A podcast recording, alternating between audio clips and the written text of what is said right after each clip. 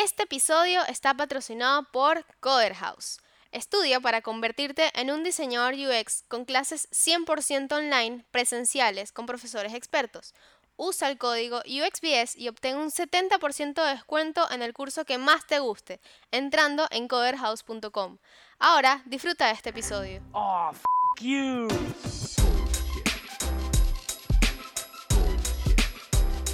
Bullshit, bullshit.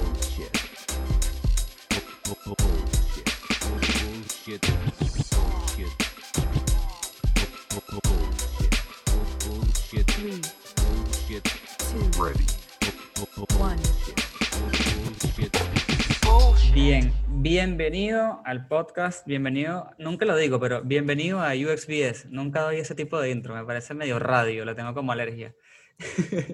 Este, hoy tengo a un gran invitado, yo creo que ni siquiera invitado, vamos a decirle amigo porque ya tenemos demasiado tiempo hablando por, por Instagram y por WhatsApp, así que tengo a Matías González conmigo, eh, un gran, gran diseñador que ya les va a contar sobre él y qué hace.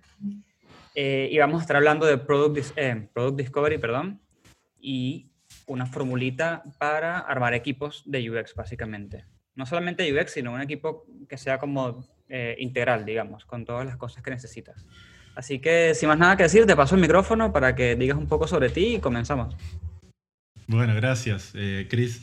Eh, la verdad que sí, no- nos- hemos forjado una amistad en este tiempo. eh, y bueno, te agradezco por el espacio y por haberme invitado. Eh, cuenta un poco sobre de dónde vengo y, y qué es lo que estoy haciendo ahora, como para que me conozcan los que no me conocen. Eh, bueno, yo estudié diseño gráfico si nos remontamos al pasado y empecé a estudiar diseño gráfico eh, hace muchos años. Y mm, siempre estuve bailando un poco entre el diseño y el código. Eh, trabajé como front-end en algunas empresas y siempre tuve como mucho interés por cómo poder llevar el diseño visual a lo digital. Y después de, trabajar en agencias de publicidad como diseñador, de trabajar en empresas de desarrollo como front-end developer, eh, terminé volcándome por UX cuando lo conocí eh, y, desde ese momento la verdad que empecé a, meterme cada vez más y más porque UX tiene algo que a mí me encanta, que te permite mezclar distintas partes del cerebro, una parte más analítica con una parte más creativa. Eh, y bueno, y eso me llevó a trabajar en startups como Product Owner y, y trabajando con equipos de, de desarrollo y equipos de diseño.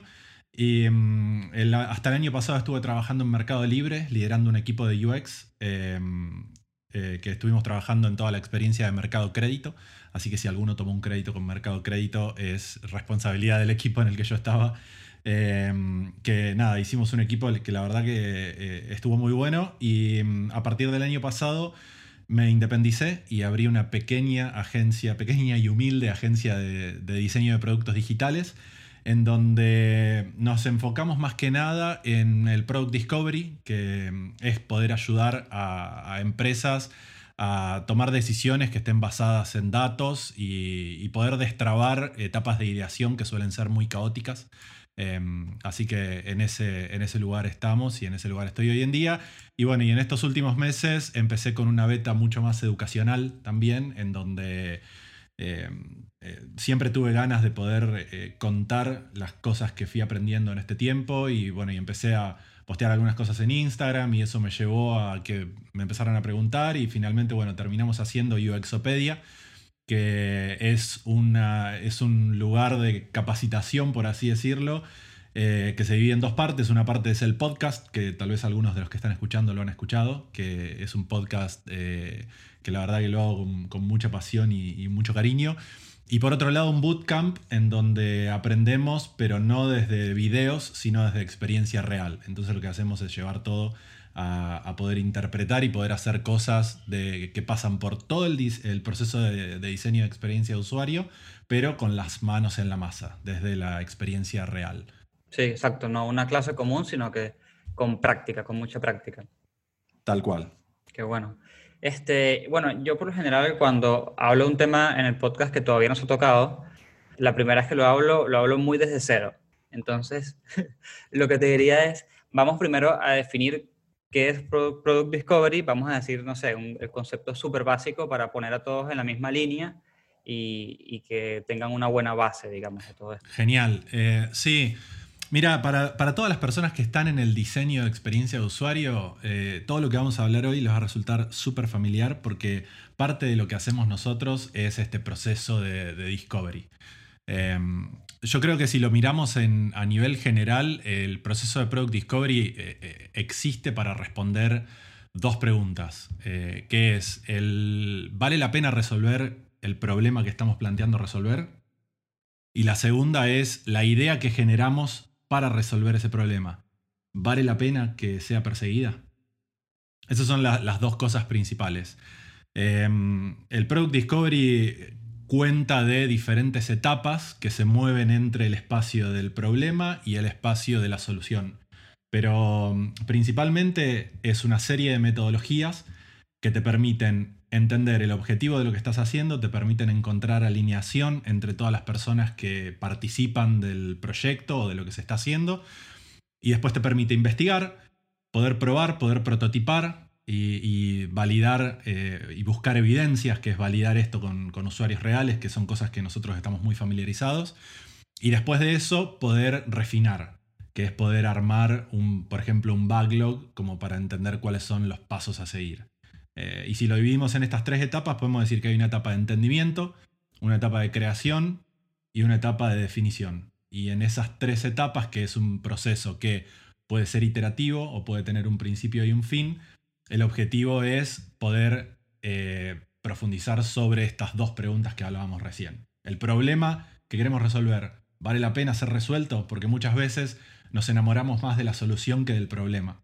Eh, y esto pasa mucho con emprendedores o con startups que mm, busca, se les ocurre una idea mágica, espectacular, y se enamoran más de la idea, eh, que la idea termina siendo la solución o la forma de resolver el problema, y no piensan tanto si el problema realmente vale la pena ser resuelto. Y, muchas veces hay startups que terminan fracasando porque en el momento en el que crean su producto y lo sacan a la calle, se dan cuenta que nadie lo usa porque no es un problema que sea eh, eh, atractivo para el usuario. Eh, y en el segundo lugar, una vez que tenemos entendimiento del problema, es decir, bueno, creemos ideas y una vez que tengamos una idea, busquemos evidencia para ver si esta idea vale la pena ser resuelta.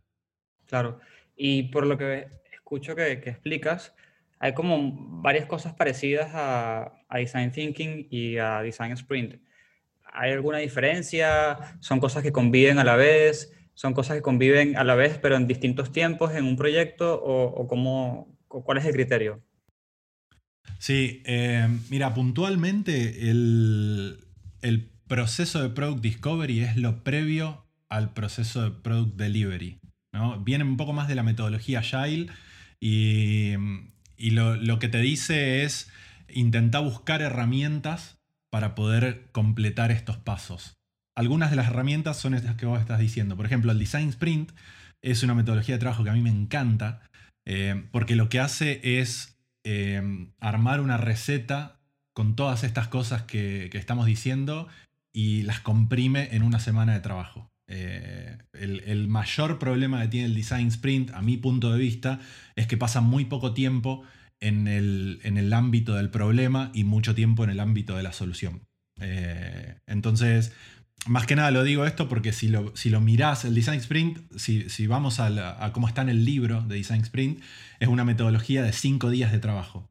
De los cinco días de trabajo, solamente el primer día se trata el problema y el resto de los días se trata la solución, en donde vas a idear, vas a poder generar una, eh, un, prototipo y después ese prototipo lo vas a poder testear con usuarios reales. Esos son los últimos días y, y solamente en el primer día se habla del problema. O sea que está buenísimo el Design Sprint y yo lo uso un montón con clientes, pero tenés que traer la tarea hecha, ¿no? Tenés que traer un trabajo previo hecho a un Design Sprint que esté muy, muy basado en el área del problema como para poder venir con, cosas tangibles, porque si no lo que puede terminar pasando es, estamos muy acostumbrados a escuchar la frase de equivoquémonos rápido como para poder avanzar y poder encontrar la solución más rápido. El tema es que prefiero equivocarme sobre cosas que están más o menos enfocadas hacia el problema que buscamos resolver.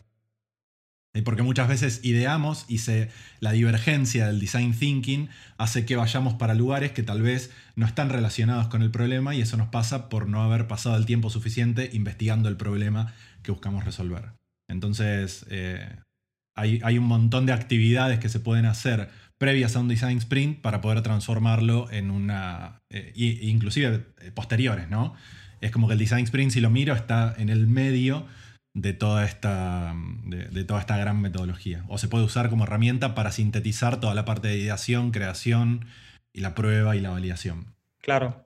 De hecho, eh, cuando grabo episodios de Design Sprint o hablo con personas, una de las cosas que se comenta es que, o sea, solamente el hecho de, tomar un Design Sprint es una decisión súper importante porque si lo haces mal o, o lo haces y no hacía falta, eh, es plata perdida. Y es muy cómico porque el Design Sprint, básicamente la idea es ahorrar tiempo y por consecuencia plata, ¿no? Entonces, este, me parece súper importante que hablemos de Product Discovery porque eh, te va a dar a entender que si tu problema, si lo que tienes pensado del problema eh, vale la pena resolver y es lo que tienes que resolver y a partir de allí puedes, puedes decidir si vas a usar el, Design Sprint o, no sé, la metodología que, que te parezca apropiada. Exactamente. Sí, absolutamente. Y eh, mucho de lo, que, de lo que vamos a estar hablando ahora, vamos a estar por ahí hablando de algunas, eh, al- algunos complementos a etapas de ideación o de creación. Eh, y, también van a ser cosas que a, personas que estén dentro del, diseño de experiencia de usuario le van a sonar familiares, porque, eh, o sea, son de nuestro día a día, ¿no? Y, parte de la, de la disciplina o de la metodología de experiencia de usuario es poder tener esta diferenciación dentro de nuestro cerebro entre un investigador, un diseñador y, por ahí una persona analítica que revisa datos y saca conclusiones. Eh, y, y esta cabeza es fundamental si hay personas que les interese la, eh, la temática, que después por ahí podemos dar algunos, algunos referentes dentro de la industria como para que los sigan si les interesan. Pero es fundamental tener esta división en la cabeza como para poder ayudar a las personas a, a poder encontrar la- las respuestas a, a las preguntas que vamos a estar planteando, ¿no? Sí, totalmente. Sí, sí, sí. Y, y te hago una pregunta. Digamos que, bueno, ya la gente que está escuchando ya entiende un poco sobre qué es lo que estamos hablando, dónde se ubica a nivel proyecto, digamos, en la etapa que se ubica. Este, vamos a suponer que alguien dice, bueno, me parece que yo tengo que hacer un Product Discovery en mi oficina, en mi emprendimiento, en lo que sea que esté haciendo. ¿Cómo lo comienza? ¿Qué serían los primeros pasos para tomar? ¿Qué herramientas debería usar? Como que todas esas cosas básicas, ¿no? Que son, que son los primeros pasos, digamos. Sí, desde el principio la primera etapa es de entendimiento. eh, y yo en, en mi mente la divido en dos cosas. Por un lado, eh, alineación y por el otro lado, investigación. Eh, la alineación más que nada es de las partes eh, que participan dentro del proyecto. Eh, para todos los que han tenido alguna experiencia trabajando con stakeholders de alguna forma, eh, sabrán que es difícil encontrar alineación entre lo que quieren todas las personas o lo que están esperando todas las personas.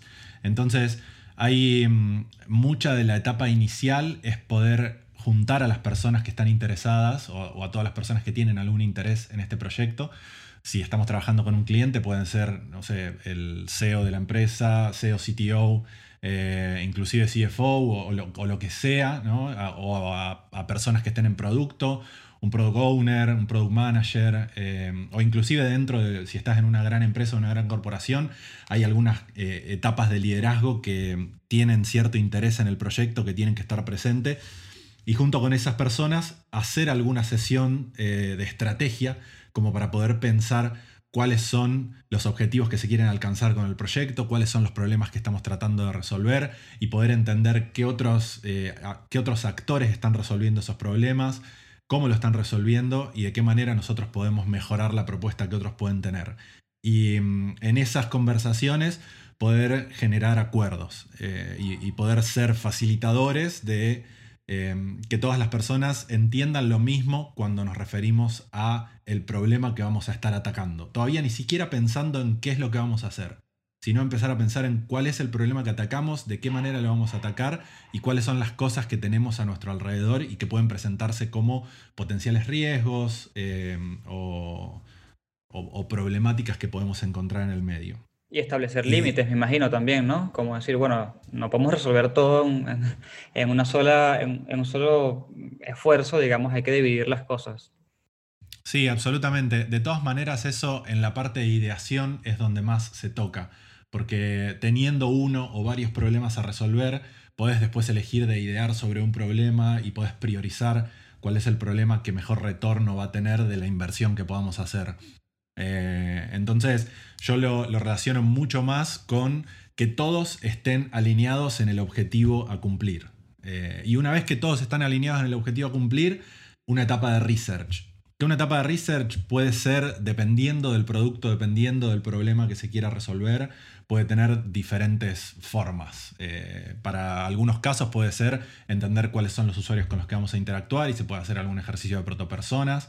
Y para eso se pueden hacer encuestas, eh, se pueden hacer estudios etnográficos, se puede hacer lo que haga falta para poder armar esas personas o protopersonas. Yo siempre recomiendo protopersonas, que por ahí la diferencia entre las dos es que una es más un arquetipo o un, eh, un modelo de lo que creemos que nuestro usuario es basado más en hipótesis y las personas son basadas más en datos duros y concretos.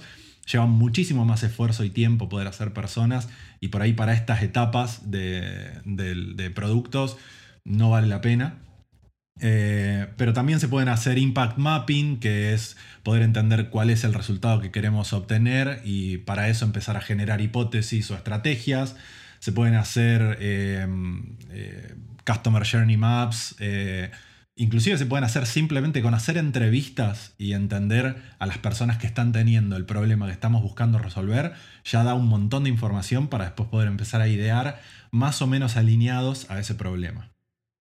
Así que eso sería como la etapa inicial y así arrancaría por ahí una, una- una etapa de Product Discovery, llevando después de eso a una etapa ya de empezar a pensar en soluciones, en ideas y en creación. Que hay, me imagino, hay, una dinámica para, para establecer, para buscar esas soluciones, ¿no? Para ir a buscar una solución que tenga sentido. Absolutamente. eh, ahí sí se puede, re- se puede, eh, eh, se puede optar por, por ejemplo, hacer un design sprint eh, una vez que ya tenés información. O podés hacer diferentes workshops de design thinking. Se puede hacer también que un equipo tome, eh, o sea, un equipo, por ejemplo, de UX tome la problemática y pueda hacer un brainstorming para hacer ideación, después armar un prototipo y testearlo. Eh, yo soy muy pro de las metodologías de co-creación. Más que nada porque armar una mesa en donde las personas que están interesadas en resolver el problema, y con esto me refiero a los stakeholders, ¿no? Están sentadas en esa misma mesa junto con diseñadores o con desarrolladores o con cualquier persona que quiera resolver el problema, hace que haya muchas menos discusiones, acorta un montón las distancias y, facilita después mucho el trabajo eh, a la hora de llevar esto a cosas más tangibles y reales. Si nosotros le presentamos una idea que nosotros hicimos a un stakeholder, es muy probable que tenga un millón de objeciones. Ahora, si el stakeholder estuvo sentado en la mesa creando la idea junto con nosotros, las objeciones van a ser pocas o nulas. Eh, más que nada porque estamos eh, ya evacuando todas esas eh, incógnitas que se le generarían cuando ve la propuesta en la misma etapa de ideación.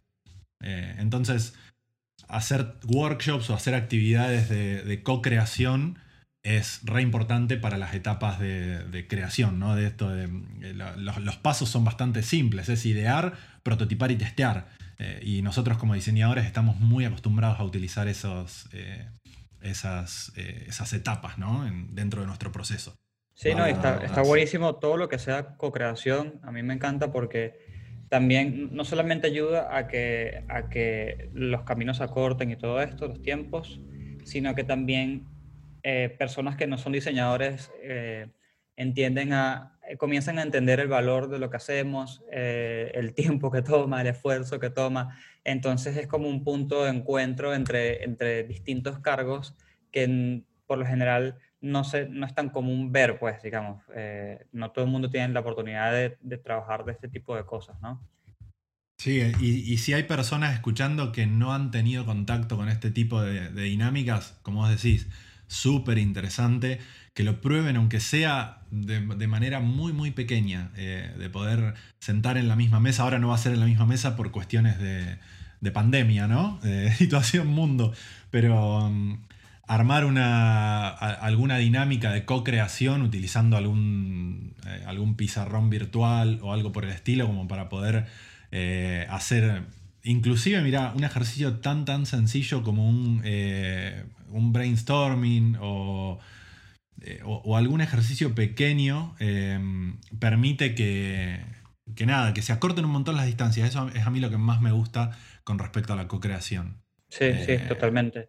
De hecho, yo en mi trabajo, bueno, mi trabajo es un poco más directo. Yo, por ejemplo, no he pasado por esta etapa de Product Discovery y por eso me llamó tanto la atención el tema porque es algo que me encanta y es algo que todo lo que sea co-creación me gusta y es algo que sé de por sí. De hecho, eh, creo que te había comentado que tenía un cliente freelance y estaba con una persona trabajando y, y tuve, tuve la oportunidad de nada, de meternos en, ay, en Miro, en Miro, nunca sé cómo se Sí. dice, Miro, Miro. Y le dije, mira, vamos a meternos acá, vamos a hacer wireframe. Es también diseñador, así que no tuve que explicarle que era un wireframe ni nada por el estilo. Y fue genial, fue genial. Y le dije, la verdad, que este es el tipo de trabajo que me gusta a mí. Trabajar en equipo y completamente activo. Eventualmente, claro, si llega una parte donde es individual, ¿no? Pero hay algo del trabajo en equipo que, que me parece que es súper, eh, tiene demasiado valor, digamos. Sí, y ¿sabes qué pasa? Eh, a pesar de que haya una parte que después sea individual, que siempre la va a haber, eh, o sea, siempre una vez, o sea, son eh, las actividades eh, por ahí mm, de co-creación son generativas eh, desde el punto de vista en el que armás por ahí material para después ser utilizado y después te lo tenés que llevar y trabajar sobre ese material, pero cualquier cosa que pase después de eso termina siendo mucho más sencilla porque la persona con la que vas a interactuar estuvo metida dentro de ese proceso. Yo vengo del diseño gráfico y algo que odiaba era presentar un logo o un folleto o cualquier cosa que esté haciendo a un cliente porque había un, un nivel de incertidumbre altísimo. Yo normalmente estaba acostumbrado a trabajar en un brief, que eh, escuchaba lo que el cliente tenía para decir, me armaba un brief, después con ese brief me iba, trabajaba durante el tiempo que podía eh, y muchas veces ya tenía que entregarle el trabajo al cliente y lo seguía trabajando y lo seguía rumeando porque no me animaba a entregarlo, porque eh, no sabía qué era lo que iba a pensar a la hora de verlo.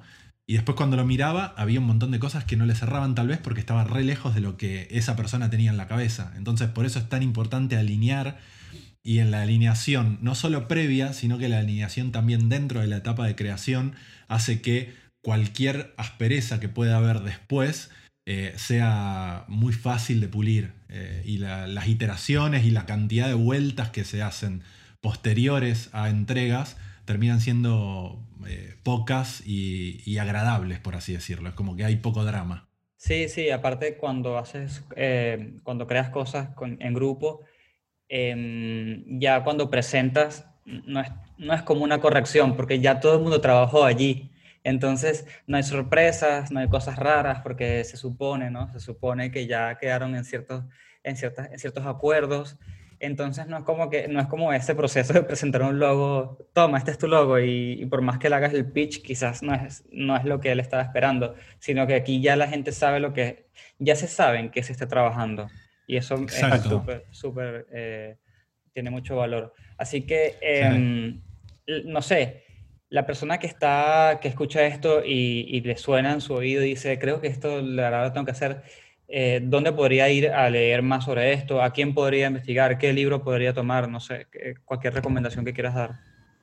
Mira, hay dos personas que yo sigo mucho que tienen información bastante actualizada con respecto a esto, porque como te decía, es algo que viene más de las metodologías ágiles y ahora se está, eh, o sea, es, es difícil encontrar información actualizada que mezcle todas estas metodologías y todas estas dinámicas que nosotros estamos diciendo. Eh, yo hay dos personas que sigo mucho que son Tim Herbig y Teresa Torres, eh, que son dos cracks del Product Discovery, son Product Owners, los dos, o Product Manager, depende de la empresa, el título cambia, pero suelen, suelen postear mucha información y hay eh, charlas de Teresa que están muy, muy buenas. Es todo en inglés, lamentablemente. Eh, pero bueno, hay, mucha información con respecto a, este tipo de, dinámicas. Y después, bueno, por supuesto, mi recomendación es aprender metodologías ágiles, como para poder entender cómo funciona la cabeza de, los desarrolladores y de los managers. Eh, el libro de Design Sprint es un excelente recurso para poder entender cómo este, todo este proceso, pero comprimido en, en, una semana, una cosa como muy chiquitita de cada uno de los pasos.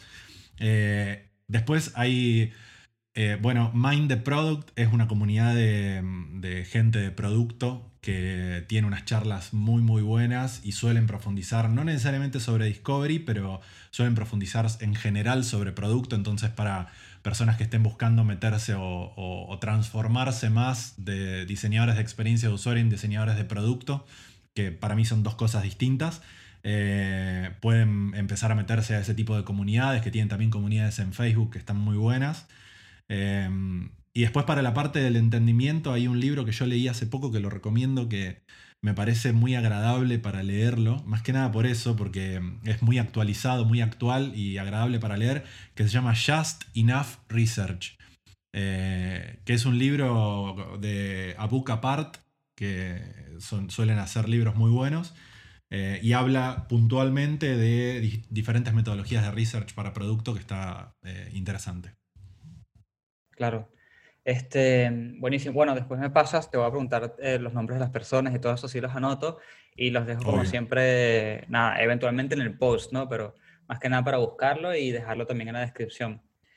Eh, y bueno, ya para ir cerrando un poco el episodio, sí me gustaría que entremos en el segundo tema, que este tema, la gente que está escuchando, tiene una historia de cómo surge. Surge porque yo le pregunto a Mati, le hago como una consulta, entonces hicimos una llamada y después que hacemos la llamada, porque yo le digo a Mati, Mati, ¿cómo se arma un equipo de diseño, ¿no? de, de diseño UX, que sea bastante integral y robusto? Entonces, después que hicimos la llamada, él me dice, deberíamos grabar sobre esto. Y yo le digo, la verdad que sí. Entonces, eh, nada, vamos a decirle a la gente como esa pequeña formulita que me diste y obviamente les damos el contexto, ¿no? De cómo armar un pequeño equipo de UX eh, robusto. Sí, obvio. La, yo creo que hay dos, eh, dos situaciones diferentes eh, como para poder encarar un equipo de UX, que es una empresa grande y una empresa chica, ¿no? Eh, startups o grandes corporaciones. Y, y, yo creo que hay muchas empresas que dan un salto de ser startups a pasar a ser empresas más grandes y está bueno tener en mente esto, de decir, bueno, ¿cómo paso de un lugar al otro? por ahí estaría bueno empezar hablando de perfiles de UX y, entender cuáles son los, perfiles que solemos tener a, nuestra mano. Que por ahí para mí hoy en día es como que se, se han ramificado muchísimo y hay hasta personas que se dedican solamente a arquitectura de la información, por ejemplo. Eh, o bueno, visual designers. Eh, yo generalizaría un poco más y no voy a entrar tanto en detalle con eso, pero sí me parece que está bueno diferenciarlos por ahí por habilidades o por tipo de o por modelo mental, en donde hay personas que están más relacionadas al diseño visual, eh, personas que están más relacionadas a, a, la palabra escrita y personas que están más relacionadas a la investigación. Eh, y esos tres perfiles por ahí de UX como persona que está más relacionada al diseño visual, al entendimiento de flujos, a poder analizar comportamientos y poder proponer soluciones. Eh, UX Writer o creador de copy, eh, que es persona que está más relacionada a cómo tratar la experiencia desde la palabra escrita y, y bueno, y, después un researcher, que sería una persona que puede ser un, no sé, un antropólogo eh, o una persona que esté un poco más relacionada a eh, cómo estudiar comportamientos o entender mentalidades. Eh, con esos tres perfiles, para mí, cuando hay un equipo chico, y un equipo chico me refiero a un equipo en el que hay pocos desarrolladores, ¿no? desarrolladores ya sean backend o frontend, eh, si hay menos de 10 desarrolladores eh, o hasta 10, 15 desarrolladores, necesitas sí o sí perfiles generalistas. Eh, o sea, necesitas tener a una o dos personas que se puedan manejar en estos tres lugares con cierta facilidad. No hace falta que sean expertos, necesitas generalistas. Entonces, una persona que entiende diseño visual y puede generar una interfaz y ahí va para la parte de UI, pero también más o menos eh, conoce algunas metodologías de research, sabe cómo hacer un testeo con usuarios o una entrevista eh, y, escribe cosas claras, puede ser un buen perfil para una empresa chica y hasta 15 personas para mí con uno o dos diseñadores puedes ir bien. Un diseñador va a estar muy apretado con un equipo de 15, vas a necesitar dos, pero son pocos perfiles y muy generalistas. Em, a medida que empieza a crecer, y esta es un poco inclusive la estructura que tienen empresas como Mercado Libre, empezás a tener una pequeña fórmula que es empezar a mirar la cantidad de desarrolladores que tenés, que son los que finalmente van a estar llevando a código lo que haga una persona de UX. Eh, y ahí, más o menos por, la experiencia que yo tengo, el, el, ratio es entre 4 y 5 desarrolladores por cada UX.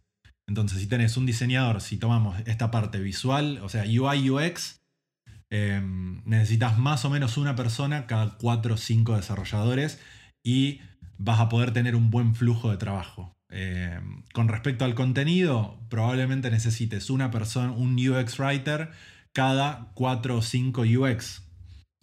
Y con respecto a research, probablemente necesites a un research cada 3 equipos. Equipos me refiero a dos o tres personas de UX, una, o cuatro personas de UX, una persona de UX Writing eh, y una persona de Research que pueda dar un poco más de soporte. Eh, como para que, más que nada porque los, los UX suelen ser muy de, meter las manos en la masa a la hora del research y, es algo que nos gusta y, nos genera mucha intriga, entonces suelen aprender rápido. Por eso una persona que vaya coacheando eh, para, y que vaya tomando tareas más específicas, qué sé yo, si hay que hacer un estudio etnográfico o hay que hacer entrevistas contextuales y hay que ir al lugar en el que los usuarios están utilizando su producto o cosas por el estilo, lo haga esa persona y el resto se encargue de coachear o de generar herramientas, de hacer, por ejemplo, modelos de guías para, que las personas puedan utilizar, los, UX puedan utilizar para hacer entrevistas o cosas así. Entonces necesitas muchas menos personas de esas, pero a la vez que sean muy, muy buenas. Claro. Este, y no sé si hablé mucho o No, no, está súper bien, está súper bien. Y esta formulita, eh, que ojo, la gente que escucha, es por la experiencia de Mati, no es que la sacó de un libro ni nada por el estilo, viene dada por su experiencia, donde ha trabajado, eh, funciona para empresas pequeñas y grandes, me habías comentado, ¿no? O sea, medianas. Sí, yo creo que el paso de una, eh, de una empresa chica a una empresa grande es poder, es poder, empezar a modelar en base a la cantidad de desarrolladores que tiene. Eh, creo que el, el, volumen o el tamaño del equipo de desarrollo termina determinando la velocidad del equipo de desarrollo y eso hace que los UX tengan que generar mayor cantidad o menor cantidad de contenido. También depende de la etapa del proyecto, en donde en, las etapas iniciales hay mucho más trabajo y mucha más urgencia de eh, que las personas de UX sean rápidas y entreguen cosas, porque los desarrolladores, si no, están cruzados, perdón, cruzados de brazo esperando a que alguien les dé algo para hacer. Em, pero en general, una vez que el equipo empieza a tomar cierto, eh, cierta velocidad, em, creo que el objetivo de una empresa que está creciendo sería, medida, o sea, desde el momento en el que empieza a tener eh, más de 10 o 20 desarrolladores, empezar a, seguir esta fórmula de, bueno, cada 5 desarrolladores poner un UX y empezar a ver de acuerdo a su producto cómo funciona ese, ese ratio. Eso creo que es algo que hay que encontrar. Esto no es una fórmula lineal. Eh, hay que ir encontrándolo y hay que ir experimentando, obviamente, de menos a más. Por eso, si es una empresa que está creciendo, para mí lo mejor es empezar con un diseñador o dos diseñadores que sean generalistas y que puedan tomar partecitas de todo. Eh, y, tal vez, no sé, algunos consultores que, que puedan ayudar de manera freelance o algo por el estilo, hasta que se genere un equipo que pueda hacer que valga la pena tener mayor cantidad de, equipo de UX. Sí. Y bueno, este segundo tema, que es así súper cortito, eh, a mí me, me, interesa mucho, no solo porque te deja como una fórmula en mano y te deja como una idea de, cómo podrías hacer crecer tu equipo, o si tú no tienes equipo, cómo puedes proponer, que eso está buenísimo siempre que estés en una empresa, aprender a proponer ideas.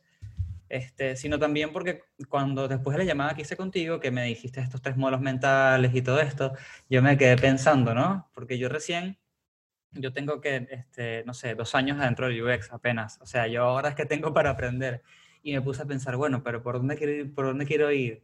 Ya están estos tres modelos mentales, ajá, está bien, ¿por dónde podría ir? Porque, ¿qué pasa? Hay tantos títulos en UX que es súper confuso, entonces prefiero pensarlo de esa manera y, y quizás dije, bueno, quizás alguien lo, lo mira de la, misma, de la misma forma, quizás le saca provecho, así que espero que, que le sirva a alguien que esté escuchando. Ojalá, y para mí al principio cualquier persona que esté entrando, o para mí entrar con una cabeza muy generalista está buenísimo y tratar de salpicarse con la mayor cantidad de cosas que tenga por delante es lo mejor, porque vas a tener una, una pequeña muestra de cómo es cada una de estas disciplinas, porque como vos decís, UX es enorme, porque justamente abarca muchísimas cosas. Eh, como te decía antes, de- dentro de este bootcamp que estamos haciendo, nosotros pasamos por todas las etapas del desarrollo de, de un producto digital, de la creación, ¿no? Y es como que en algunos momentos necesitas eh, investigar, en algunos momentos necesitas idear, en algunos momentos necesitas ser súper meticuloso con la parte visual, en algunos momentos necesitas no ser nada meticuloso con la parte visual porque todavía no estás en esa etapa. Entonces es súper difícil ir cambiando eh, estos eh, sombreros, por así decirlo, estos roles que uno va teniendo a lo largo de un proceso. Y, bueno, y después a medida que uno va creciendo, está bueno decir, bueno, eh, ya tengo una idea general de todo, ahora sobre qué me quiero especializar dentro de la disciplina y empezar a hacerse un poco más especialista dentro de esta generalidad. Que hace un tiempo hice un post sobre esto, sobre el especialista y el, y el generalista y el generalista especializado, que, que por ahí es un poco la, la mentalidad que yo tengo. Claro. Y, y bueno, antes, antes de despedirnos y de irnos, es sí dile a la gente eh, lo último que, o sea, cuándo comienza el segundo bootcamp, si es que ya tiene fecha, y si no, dónde pueden eh, meterse a inscribirse, a, a reservar el puesto, o que la avisen, no sé. Eh, No, cuéntales claro. de tu podcast, dónde lo pueden escuchar, toda esa información necesaria. Dale, buenísimo. Eh, si quieren seguirme o contactarse conmigo, creo que el mejor lugar es Instagram, que eventualmente voy publicando contenido. Eh, estuve publicando bastante contenido hace un tiempo y ahora, bueno, estoy con, con menos ritmo por cuestiones de, de volumen de trabajo, ¿no? Eh, pero en Instagram respondo mensajes y le, respondo a todo el mundo y, y- y en general voy, voy creando algo de contenido. Eh, el podcast lo pueden encontrar en todas las plataformas de podcast. eh, lo pueden encontrar en Apple Music, en Spotify eh, o en lo que usen. Inclusive si usan Overcast o Anchor, está, está por todos lados. Y lo encuentran como UXopedia, que es Uxopedia, como la enciclopedia de UX, o eso es lo que intenta hacer el nombre. Y ese mismo nombre tiene el bootcamp, que es uxopedia.co, y ahí pueden entrar a una landing en donde está el contenido. El bootcamp está pensado como para que te dé la- las habilidades no solamente técnicas o duras, sino también blandas. Entonces por eso armamos un equipo de 10 personas, eh, o máximo 10 personas, como para que puedan interactuar entre sí, puedan aprender a dar feedback, puedan aprender a comunicarse de manera efectiva eh, y, y obviamente puedan aprender cada una de las etapas dentro del desarrollo de un producto digital. Como decíamos recién, desde research o desde entendimiento de objetivos hasta poder hacer testeos con usuarios, validarlos, poder armar altas, handoff, o sea, entregarle ese contenido a desarrolladores. Y una de las perlas con las que cerramos es con entrenamiento para entrevistas, ya sea para entrevistas laborales o entrevistas con clientes. Eh, para el lado de entrevistas con clientes vemos la parte de pricing y cómo, cómo ponerle precio a nuestro trabajo. Y desde la otra parte entendemos cómo armar un portfolio, cómo ma- manejarse en una entrevista y, y terminamos haciendo entrevistas con personas de recursos humanos eh, que trabajan con el equipo y, después le- les dan una, le- les devuelven feedback para que puedan equivocarse en ese lugar y puedan performar bien en momentos reales de entrevista. Eh, así que es un poco la idea de esto es que personas que tienen interés por trabajar como product designers eh, puedan eh, tener toda la información como para poder empezar a trabajar en una empresa o como product designer junior o semi-senior de acuerdo al, eh, a la experiencia con la que lleguen al bootcamp. Y pueden encontrar el próximo, perdón, el próximo bootcamp, no lo dije, empieza en septiembre, alrededor de la segunda semana de septiembre lo vamos a, a comenzar. Eh, y bueno, y pueden encontrar toda la información en uxopedia.co, en donde está el precio, el programa, cuáles son las cosas que vemos, la modalidad de trabajo y demás. Me encanta. Este, y te iba a preguntar justamente eso, ¿para quién es este bootcamp y para quién no? No porque queramos, no porque yo quiera que, que hay gente que no vaya, no, al contrario, sino porque para, para, que el que esté escuchando entienda si es lo que está necesitando en este momento o, o en este momento necesita un curso más cortito, eh, que me parece como interesante aprender a descubrir qué es lo que tienes que aprender en el momento. Es, todo un arte.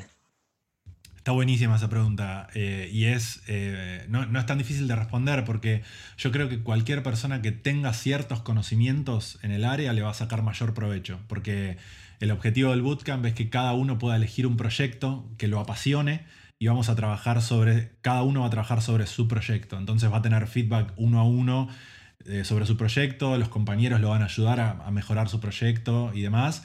Entonces, tener un poco de conocimiento de diseño suma, entender alguna metodología de research suma, aunque si no tenés nada de eso, vas a tener que trabajar un poco más duro en entender documentación y, y demás. Eh, pero bueno, perfiles que hay hoy en día en el bootcamp que está corriendo, hay perfiles que vienen más desde el lado, bueno, hay, algunas personas que están inclusive trabajando en, equipos de UX, eh, hay personas que son diseñadores y están trabajando en agencias, hay personas que trabajan eh, más en la parte de marketing y comunicación y han interactuado con gente del, lado de UX eh, y les interesaba estar del otro lado. Entonces, por ahí con esas personas vamos a trabajar un poco más fuerte la parte, por ejemplo, de diseño visual, que es lo que más les cuesta.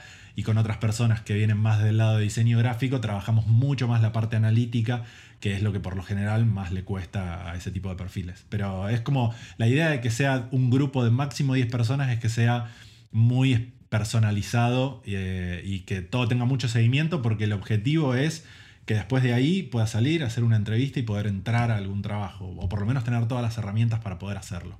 Claro, claro. Así que nada, el que esté escuchando, si es como yo, que aprende más haciendo que leyendo, eso es algo que eh, hay que aprender también a detectar. Eh, creo que es una buena oportunidad y más aún si se encuentra en alguno de estos perfiles que, que Mati nombró recién. Eh, a todos los que nos escucharon, gracias por llegar hasta el final, como siempre. Eh, y bueno, recuerden que en mi bio tienen acceso también a cursos completamente distintos a los que a, a, lo que hace Mati, ya como para simplemente hacer un curso corto de un par de semanas para aprender UX, este, para aprender sobre Design Sprint, un montón de cosas. Entonces, seguramente, bueno, no le dije a Mati, pero seguramente también puedo sumar tu link eh, un ratito a mi bio para que la gente pueda conseguir esto súper, súper, súper rápido. Y bueno, nos vemos en la próxima.